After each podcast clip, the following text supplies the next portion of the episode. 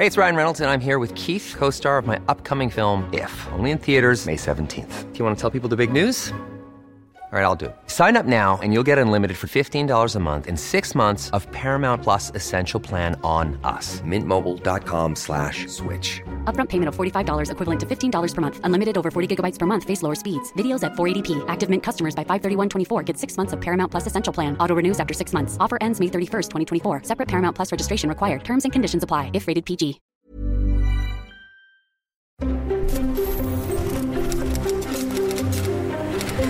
Letras Libres presenta Ciberdiálogos con León Krause.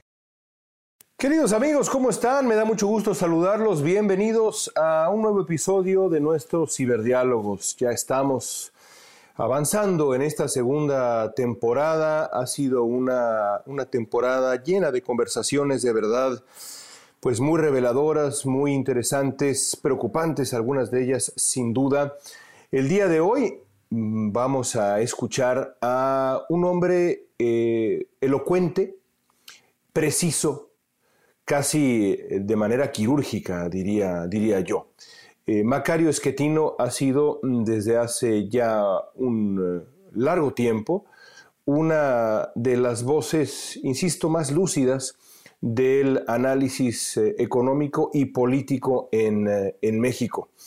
Eh, lo ha sido desde hace mucho tiempo, pero creo yo que últimamente, mm, desde el principio del gobierno López Obradorista, desde antes, pero específicamente en esta coyuntura en la que se encuentra México, eh, Macario ha en su columna del financiero logrado explicar la situación económica y política, pero sobre todo económica, los desafíos económicos de México mejor mejor que nadie. Por supuesto, es también un hombre polémico, lo sabemos, y por eso precisamente es que es tan interesante escuchar a Macario Schettino. Por cierto, y vale la pena subrayarlo, eh, si ustedes eh, eh, no lo conocen, bueno, por supuesto los invito a leerlo en el financiero, pero si lo conocen y quieren conocerlo todavía más, porque Macario hace pues también varias cosas en distintas plataformas, vale la pena seguirlo en esta dirección que el propio Macario me, proporcionó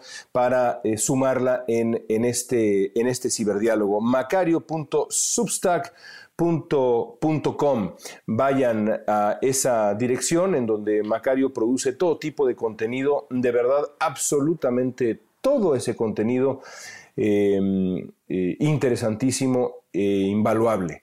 La conversación con, eh, Macario Esquetino sobre eh, los desafíos económicos que enfrenta México, el trayecto de la presidencia López Obradorista y el carácter del hombre al que Macario puede, él sí que puede, llamarle Andrés, el presidente López Obrador, un hombre al que Esquetino conoció hace décadas, con el que trabajó, a continuación en esta entrega de Ciberdiálogos.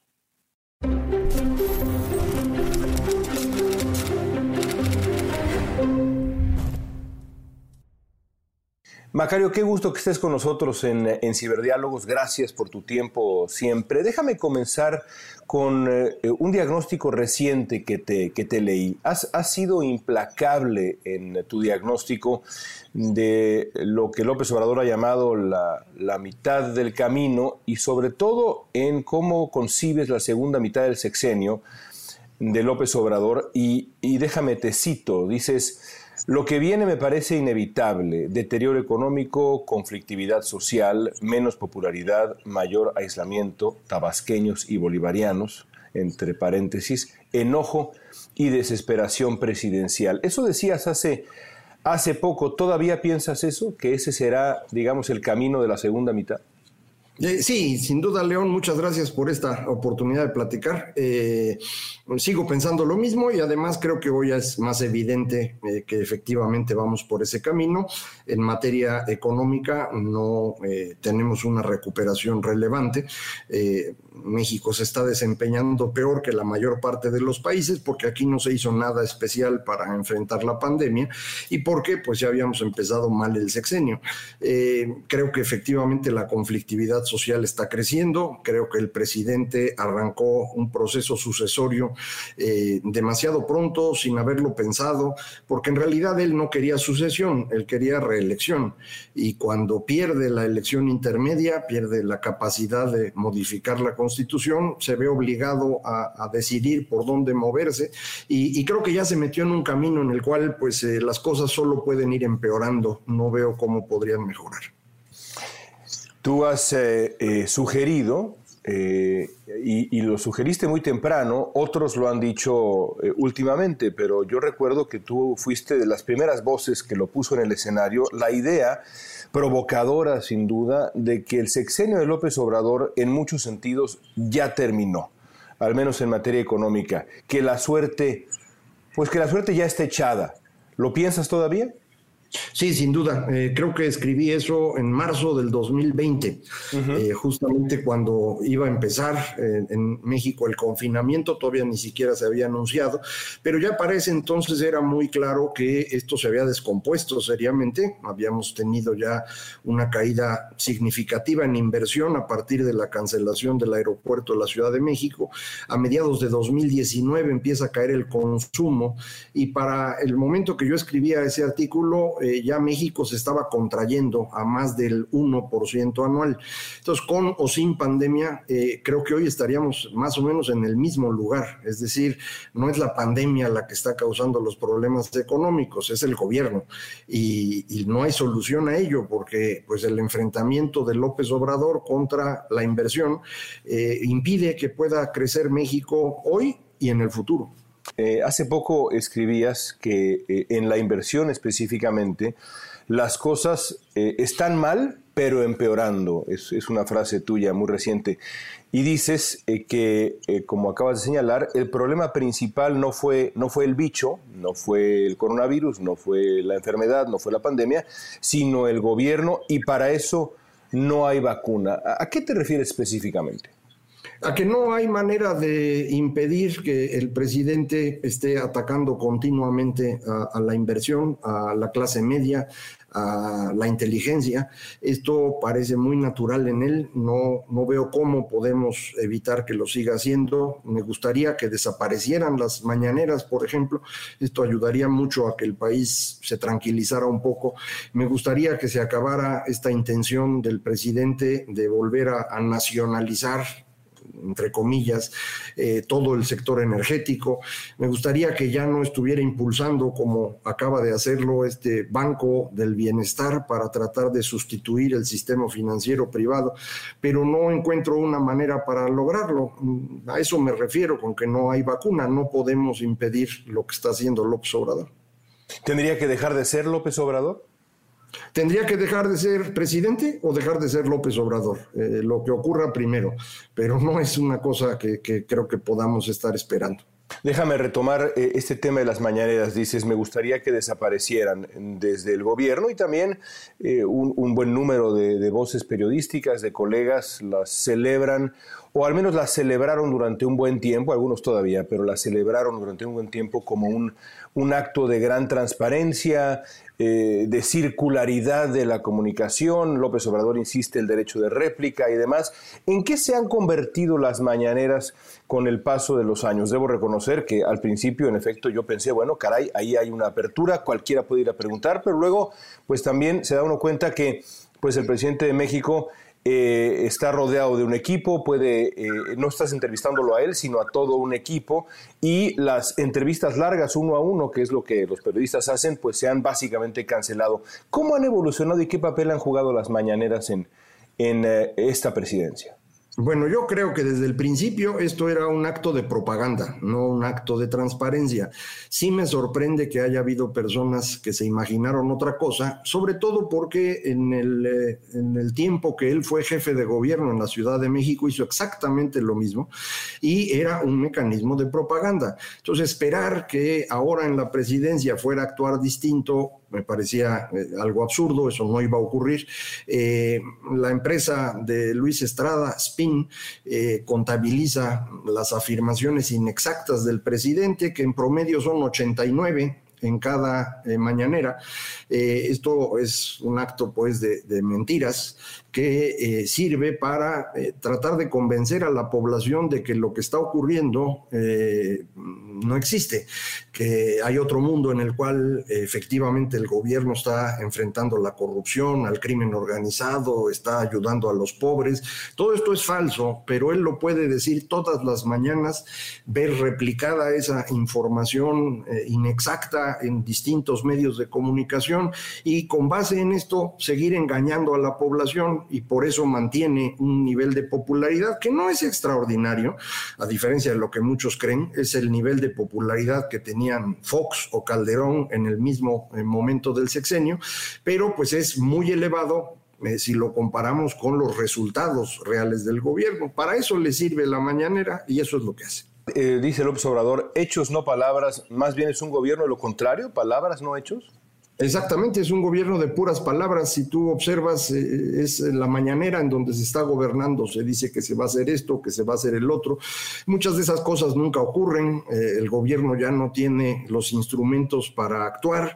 Lo han ido desmantelando, en parte porque quitaron a todas las personas que sabían, trajeron personas sin experiencia y sin capacidad, eh, quitaron recursos y por eso el presidente ha tenido que irse recargando cada vez más en las Fuerzas Armadas en donde sí le hacen caso, porque es el comandante en jefe, pero el resto del gobierno prácticamente no está operando. Ahora, eh, eh, lo, cierto es que al, llegar al poder, López Obrador tenía algo que, eh, que es muy concreto, que es un enorme capital político y como todo gobierno, pues está hecho de decisiones.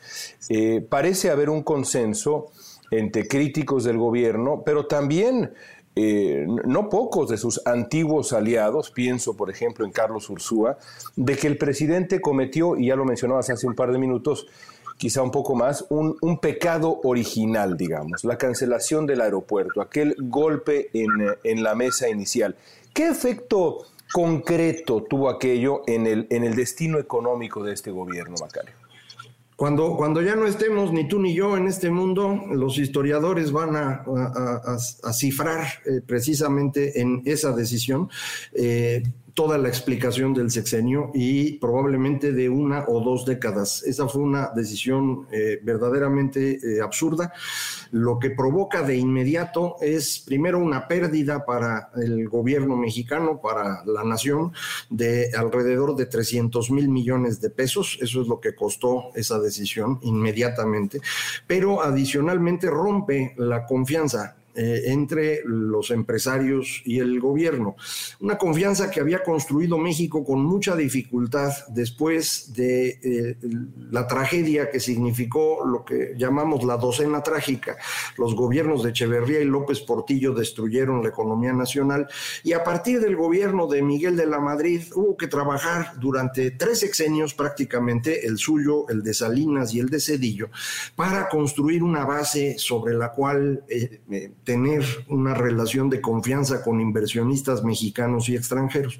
Esto le permitió a México empezar a avanzar en este, en este siglo, pero mm, todo mundo tenía la preocupación de que López Obrador podría destruir esta confianza. En el momento que él anuncia la cancelación del aeropuerto, este temor se hace realidad y todo el mundo empieza a dejar de invertir. Eh, acabo de hacer unas cuentas eh, reciente, eh, recientemente y, veo que incluso las empresas exportadoras en México están dejando de importar insumos aunque siguen exportando, lo cual implica que no solo ya no están invirtiendo, se están comiendo sus inventarios. Esto significa que pues ya no solo no tienen confianza en el futuro, ya no tienen confianza en lo que está pasando hoy y están tratando de liquidar su inversión lo más pronto posible.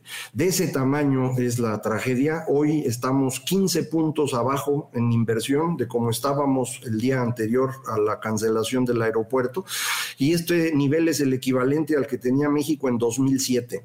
Es decir, en términos de inversión ya perdimos 14 años. Eh, de ese tamaño es este, León, yo creo que pues sí fue una decisión terrible. Eh, la, explicas como un acto de como un acto de poder. Si no tenía lógica económica ni de desarrollo y demás, es un acto de fue un acto de poder.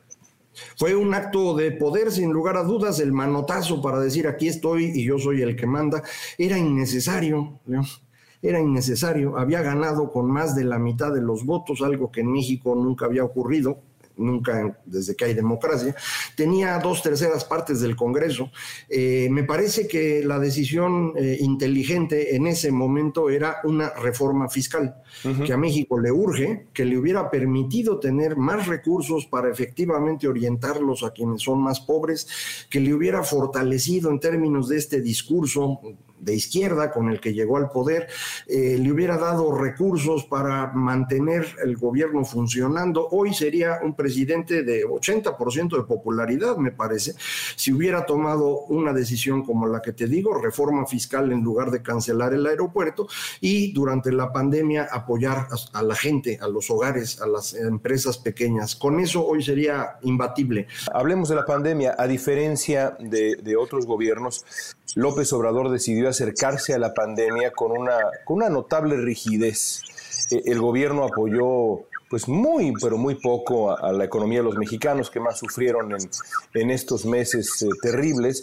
El secretario de Hacienda ha sugerido hace relativamente poco que esto ah, fue más bien una virtud, ha sido más bien una virtud. Hay que aplaudirle al gobierno esta disciplina, entre comillas, esta rigidez. ¿Tú estás de acuerdo con esa lectura? No, yo creo que es una tontería. Eh, efectivamente, eh, el gobierno mexicano es prácticamente el único en el mundo, entre los países medianos y grandes, que no apoyó a su población.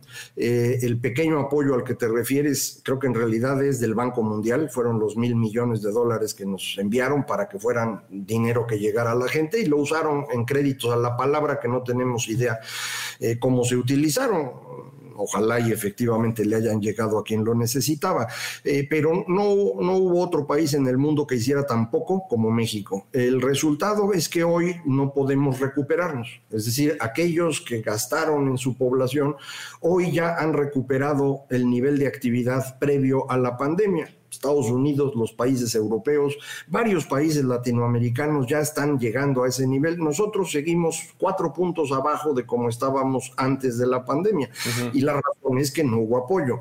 Eh, de hecho, también me metí a averiguar qué está pasando con los ahorros de la población y, y lo que ha ocurrido en los últimos meses que el consumo en México empezó a recuperarse es que la gente está comprando usando sus ahorros. Si mm. la gente está comiendo ahorros porque como el año pasado sus ingresos fueron bajos, entonces trataron de ahorrar para aguantar y ya se empezaron a comer sus ahorros. Entonces no hay nada que celebrarle al, gobierno. Eh, por algo la teoría dice que cuando eh, un golpe externo le llega a tu economía, el gobierno tiene que actuar, aunque sea endeudándose, porque es la única forma de evitar que el golpe sea de muy largo plazo vamos a, vamos a, tratar de entender eso también. Si, si el asunto del aeropuerto fue un, eh, un, golpe en la mesa, un acto de poder con P mayúscula, eh, ¿qué, ¿qué, explica la decisión que tomó el gobierno de México de actuar como actuó durante la pandemia? No imagino que se le pueda leer como un acto también de poder, al menos no completamente. ¿Qué lo explica? Para mí, eh, la reacción frente a la pandemia eh, se explica eh, por los odios que tiene López Obrador, en particular a dos personas o dos momentos. Uno, a la breve pandemia que tuvimos en 2009 que le tocó enfrentar a Felipe Calderón y lo hizo muy rápidamente con un gran liderazgo. Eh, y por esa razón Andrés Manuel no quiso ni utilizar cubrebocas, eh, ni hacer nada en particular en materia médica, incluso eh, favoreciendo al criminal de López Gatel, que, que pues tiene ya 600 mil muertes en su cabeza. pero en materia de rescate, él lo asoció al rescate de Fobaproa y decía yo no voy a rescatar a nadie que cada uno se rescate solo. Y, creo que no estaba entendiendo la diferencia entre las dos cosas. Insisto, para mí, un, tema que es necesario entender para poder entender a López Obrador es darse cuenta que él no es inteligente, que no tiene visión estratégica y que lo único que entiende muy bien y sabe usar muy bien es el poder. Eso es su tema. Fuera de eso, es un absoluto ignorante. Y, ah, y, algunos proyectos que son de su predilección y que ha protegido de manera casi, casi obsesiva. Eh, ahora el gobierno enfrenta una disyuntiva complicada para, para, el presupuesto del año que viene y para la situación económica en general. ¿Se, se debe en parte a la, a la decisión de nuevo del presidente de concentrar recursos en sus proyectos? Sí, los, proyectos no son muy buena idea, eh, son cosas propias de alguien de los años 70, como es él. Él llegó a estudiar a la Ciudad de México en los años 70, venía de un pueblito, nunca había visto la civilización, se quedó maravillado con lo que vio y quiere replicar esa época. Y entonces, bueno, pues su aeropuerto, para sustituir el que canceló, su refinería y su trenecito. Son las cosas que quiere hacer. Esos proyectos, a final de cuentas, no son tan costosos. Eh, podrían hacerse sin desequilibrar las finanzas públicas. El problema más serio está en Pemex para eh, tratar de que eh, Pemex sea el eje de la política económica, están haciendo que una empresa que está absolutamente quebrada, funcione por encima de, de cómo pues, eh, la economía permitiría. Entonces, estamos perdiendo ahí una cantidad brutal de dinero. el gobierno mexicano en estos tres años que lleva, cada año se ha gastado un billón de pesos más de lo que ha ingresado. Eh, este dinero pues lo ha ido financiando con deuda una parte que sí ha crecido, 16% en lo que va del sexenio, y otra parte saqueando los ahorros que teníamos en fondos, en fideicomisos e incluso en las cuentas bancarias del gobierno. El Banco de México tiene una cuenta especial para el gobierno, donde ahí guardan su dinero para pues ir operando. Y ahí ya, ya, la, ya la saquearon también. Entonces, pues se han ido acabando el dinero y como tú dices, para el próximo 2022 no está claro cómo van a, cerrar las, las cuentas. ¿Tiene, ¿Tiene futuro Pemex o, o mejor dicho, cuál debería ser el futuro de Pemex? No, Pemex no tiene ningún futuro. La única solución que yo veo es pues tratar de liquidar la mayor parte de la empresa, quedarse solo con la parte de exploración, eh, que, eh, explotación y producción, lo que se llamaba PEP antiguamente, eh, que es donde realmente hay negocio, pero la mayor parte de los pozos que estamos usando ahorita ya son muy costosos. veía yo los datos de inversión que van a, hacer el próximo año por, por, campo petrolero. por ejemplo, Cantarel van a, invertir 50 dólares por cada barril que sacan. Entonces, si tú vas a gastar 50 dólares por un barril, sin contar el, costo de extracción, eh, pues eh, sin contar los derechos que tienes que pagar, pues en, cada barril que saques de Cantarel vas a estar perdiendo 40 dólares al precio que tenemos en este momento, que no es un precio bajo, un precio internacional, eh, similar en distintos, en distintos campos. Entonces, cada barril que sacan nos cuesta, no ganamos. Entonces, yo no entiendo para qué quieren eso. Pues sí, si fuera cualquier otra empresa creo que quedaría clarísimo. Hace unos días, Macario, escuché a un, a un analista decir que sea quien sea, y pueden ser ahora, pues digamos, varias personas, la lista no es infinita, pero varias personas, la persona que reciba al país en el 2024 va a enfrentar un desafío mayúsculo. Tú, estás de acuerdo, me imagino. ¿Cómo imaginas ese desafío que enfrentará la presidenta o el presidente de México en el siguiente sexenio? Yo creo que vamos a terminar este sexenio con una crisis de fin de sexenio, como las que eh, conocimos hace mucho tiempo.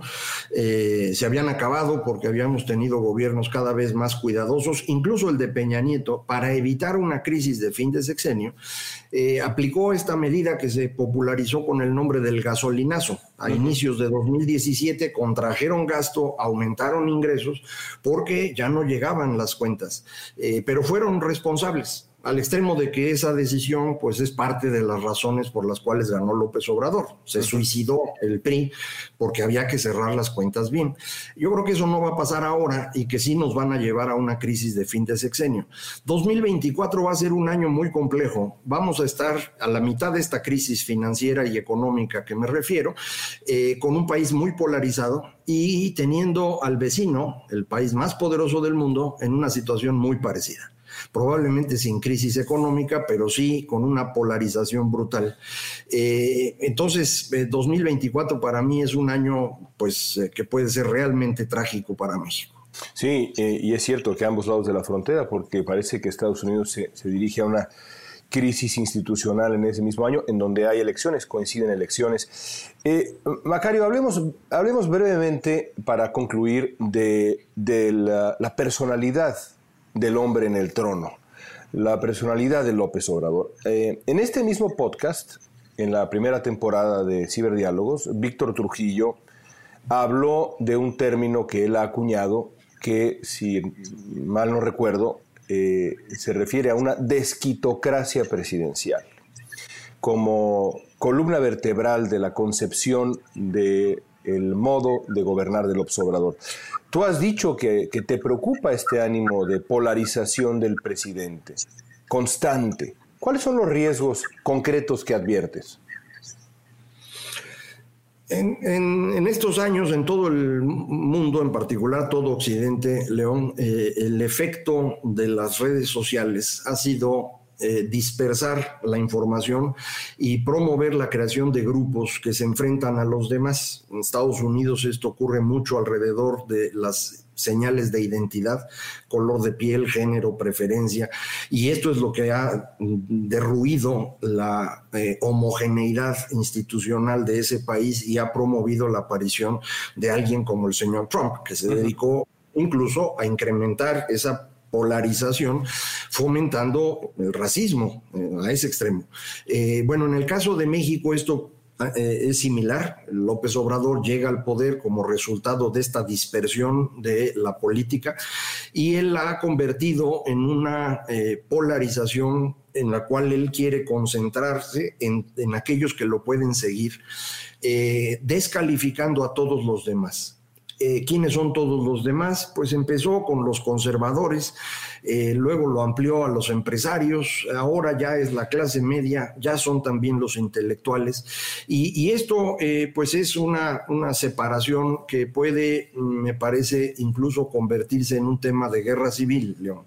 No, no es bonito hablar de esto y, siempre hay que cuidar mucho porque puede uno eh, pues causar preocupación excesiva. Pero este es un país donde el Estado de Derecho no funciona, donde nuestras fuerzas de seguridad están pues muy débiles y en donde el crimen ha ido creciendo. Y, ya en estas últimas elecciones el crimen incluso ha llegado a gobernar en algunos estados. Eh, en ese entorno, eh, la posibilidad de que esto se deteriore al extremo del enfrentamiento no, no, no debe menospreciarse. Eh, tenemos además pues la mala suerte de que las décadas del 20 en cada siglo pues nos han tocado de guerras, entonces no vaya a ser que se nos repita en esta ocasión. Eh, yo siempre he pensado, sobre todo al principio del gobierno López Obradorista, que resulta chocante el hecho de que algunas personas, eh, colegas, analistas y demás, se refieran al presidente como Andrés. Y siempre he pensado, incluso Andrés Manuel no lo entiendo bien, Andrés todavía peor. ¿Por qué? Bueno, porque la verdad es que muy poca gente conoce a el presidente López Obrador como para llamarle por el primer nombre. Siempre me dan ganas de preguntar, bueno, ¿tú lo conoces? ¿Es tu amigo? ¿Por qué le dices Andrés? Eh, tú sí puedes decirle Andrés, tú sí conoces bien al presidente López Obrador, eh, colaboraste con él, estuviste cerca, cerca de él. Eh, ¿Ha cambiado López Obrador del López Obrador que conociste? Eh, yo, lo conocí, como, como dices, en 1996, cuando él se convierte en presidente del PRD. El ingeniero Cárdenas me, buscó y me dijo, oye, échale una mano porque este no, no entiende nada. Eh, y fui su asesor económico durante, no sé, un año y fracción. Eh, era un personaje, como te digo, limitado, pero muy autoritario. y esa es la razón por la cual yo me alejé en cuanto pude y, no le acepté las invitaciones que me hizo para su campaña al gobierno de la Ciudad de México. Prácticamente, bueno, literalmente no lo he visto desde inicios del 2000 o fines del 99. Eh, entonces no sé mm, la relación cercana como sea, pero en términos de lo que yo vi, insisto, una persona limitada y autoritaria, eh, pues sigue siendo eh, el mismo. Creo que además en este momento, con el gran poder que tiene, pues estas características se magnifican como ocurre con cualquier persona. Por último, Macario, ha dicho el presidente López Obrador que después del 24 básicamente va a desaparecer de la vida pública. Eh, si mal no recuerdo, incluso dijo que iba a desaparecer de redes sociales. Básicamente iba a convertirse en un monje en retiro y en silencio. ¿Tú le crees? ¿Cómo imaginas a López Obrador en el 2025 y en, y en adelante? Gane quien gane, por cierto, aunque los escenarios son distintos, gane quien gane, pero ¿cómo lo imaginas? Yo creo que si logra eh, colocar a alguien subordinado a él, va a seguir mandando. Está intentando ya que no logró ni extender su mandato ni reelegirse, está intentando replicar a, Plutarco Elías Calles en una especie de maximato y eh, por eso es Claudia Sheinbaum la elegida por él, es la única persona que realmente hace lo que él le dice, ese no es el caso ni de Monreal ni de Ebrard, eh, y si lograra que, gane Claudia Sheinbaum, va a intentar eh, gobernar, no sé si desde su rancho o desde algún lugar ahí cercano al Palacio Nacional, eso ya es un asunto menor, pero no, no, no veo ninguna mm, posibilidad de que el señor decida eh, retirarse en serio a la vida privada. Creo que eso es algo imposible. Él no ha tenido vida privada, según creo yo, desde 1994. Eh, ya no debe eh, ni siquiera poder imaginarse cómo, cómo vivir en paz. ¿Y si gana la oposición? Va a ser un asunto complicado. Eh, acuérdate que él nunca ha aceptado perder una elección. Me imagino que en este caso tampoco aceptaría que su delfina, o como se diga, pierda la, la elección. no va a querer irse a descansar. Por eso te digo, 2024 para mí es, es un año amenazante. Macario, te agradezco mucho tu tiempo. Gracias por estar en Ciberdiálogos. Al contrario, León, gracias a ti. If you're looking for plump lips that last, you need to know about Juvederm lip fillers. With Juvederm Volbella XC and Juvederm Ultra XC, your lip look, whether it's subtle or bold, can last up to one full year with optimal treatment and no additional maintenance. Find a licensed specialist and see if it's right for you at juvederm.com today. That's J U V E D E R M.com. Add fullness to lips in adults over 21 with Juvederm Volbella XC or Juvederm Ultra XC. Do not use if you have severe allergies or a history of severe allergic reactions, or if you're allergic to lidocaine or the proteins used in Juvederm. Tell your doctor if you have a history of scarring or taking medicines that decrease the body's immune response or that can prolong bleeding. Common side effects include injection site redness, swelling, pain, tenderness, firmness, lumps, bumps, bruising, discoloration, or itching. As with all fillers, there's a rare risk of unintentional injection into a blood vessel, which can cause vision abnormalities, blindness, stroke, temporary scabs, or scarring. For full important safety information, visit juvederm.com.